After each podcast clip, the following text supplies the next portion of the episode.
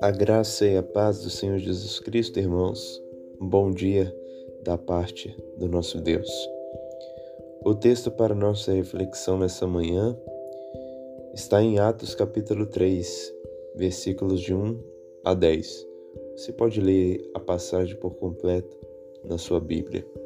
Acompanhe aqui comigo a meditação. A cura de um coxo. Essa é, esse é o título dado pela Sociedade Bíblica nessa passagem. Pedro e João subiam para orar aproximadamente três horas da tarde no templo. E ali, um homem coxo era colocado todos os dias na porta do templo, uma porta chamada Formosa, para poder esmolar, pedir esmola. Então ele vê Pedro e João que iam entrar no templo e ele pede, implorava por uma esmola. E Pedro, com João, disse para ele: Olhe para nós. E ele olhou, esperou, esperando que ia receber alguma coisa.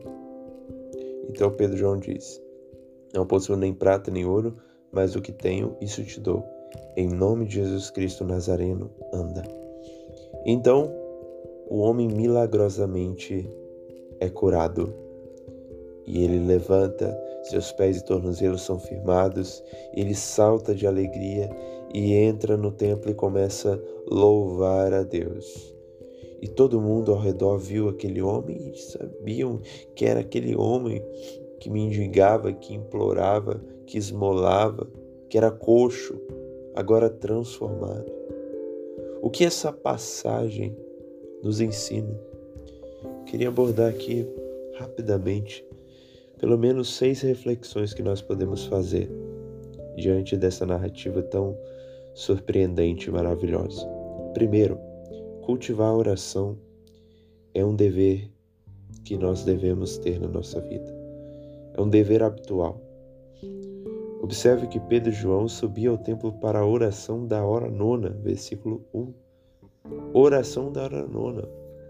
Havia toda uma liturgia, toda uma cerimônia de horários para oração lá no templo, templo de Jerusalém.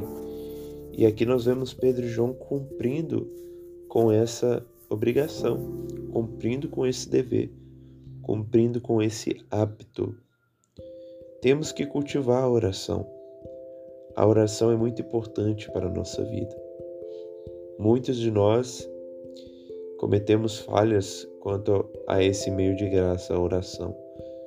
Ou oramos pouco, ou oramos errado, ou oramos, porém, buscando motivos errados, por motivos errados.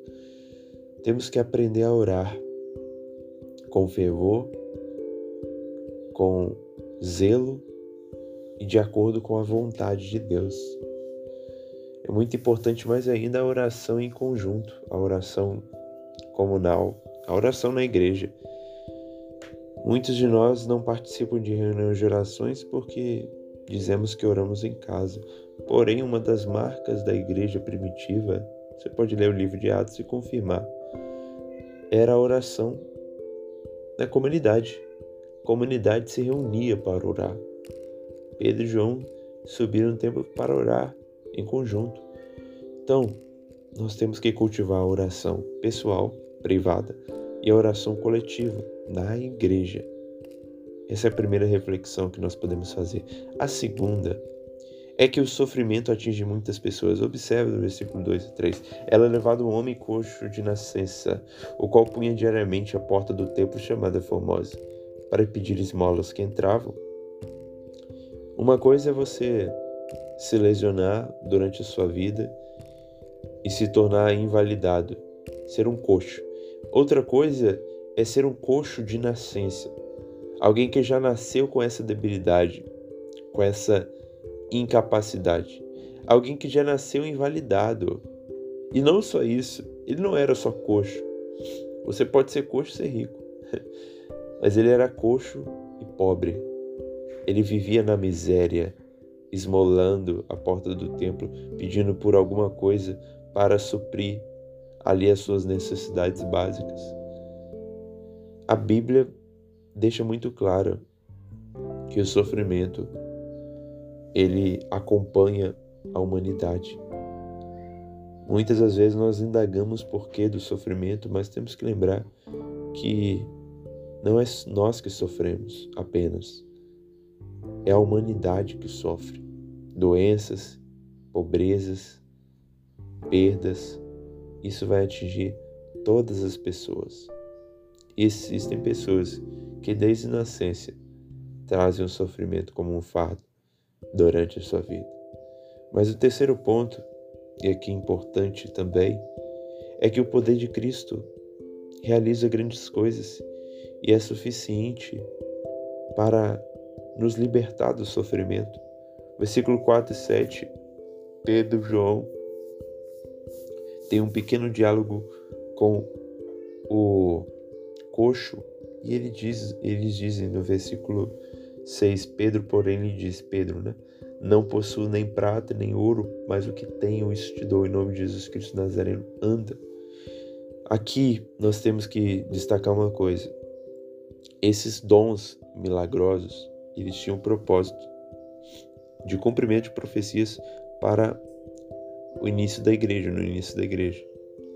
Minha nota de rodapé aqui na minha Bíblia diz: Jesus citou Isaías 35, 5 a 6 e 61, 1 para mostrar aos discípulos que João Batista seus sinais de cura, incluindo fazer com que os coxos andassem. Revelaram o que ele era de fato o Redentor prometido. Tinha um propósito. Em Isaías 35 diz assim, versículo 6: Os coxos saltarão como servos. Esses dons milagrosos tinham um propósito para o início da igreja. Então, não espere que isso aconteça como acontecia no passado. Não estamos dizendo que Deus é incapaz de fazer isso novamente. Deus é soberano, mas esses dons milagrosos tinham um propósito na igreja primitiva.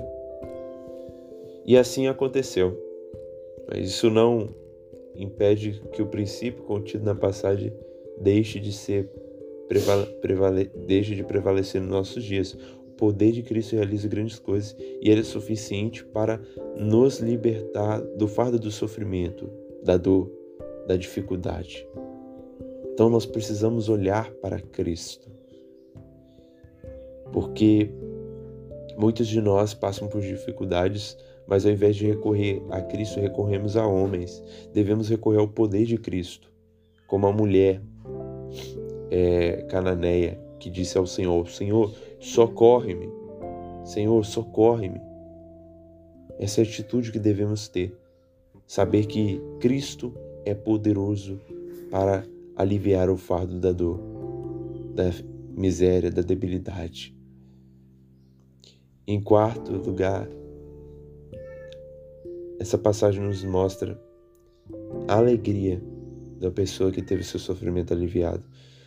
O coxo saltou de alegria. Quando nós vemos o favor de Deus na nossa vida, nós se alegramos em saber que nós não estamos sozinhos. Tem uma canção do Stênio Márcio que diz assim: Ninguém está sozinho nesse universo imenso. O Deus que o fez do nada vive presente em tudo, temos motivos para nos regozijar em Deus, porque o maior sofrimento já foi aliviado. Mas para sermos aliviados desse sofrimento é uma condição. Crer em Cristo. Sofrimento é eterno, o inferno. Esse sofrimento é aliviado para todo aquele que crê no Cordeiro de Deus que tira o pecado do mundo. Então, a maior nossa alegria não é porque nossa enfermidade foi curada, mas lembremos do que Jesus disse: Regozijai-vos antes, porque o vosso nome está rolado aos céus. Se alegremos uma vez mais pela vida eterna, concedidas através de Cristo. E os dois últimos pontos para nossa reflexão é que louvar a Deus é a atitude do coração grato. Se você se alegra, você deve louvar a Deus adorar a Deus. E por fim, o último ponto é que o poder de Cristo impressiona muitas pessoas. Versículo 10 encerra. E reconheceram ser ele mesmo que esmolava sentado à porta formas do templo e se encheram de admiração e assombro por isso que lhe acontecia. Quando Deus age na nossa vida, pessoas em nossa volta são impactadas. Então, recorramos cada vez mais pela manifestação do poder de Deus na nossa vida. Deus nos abençoe.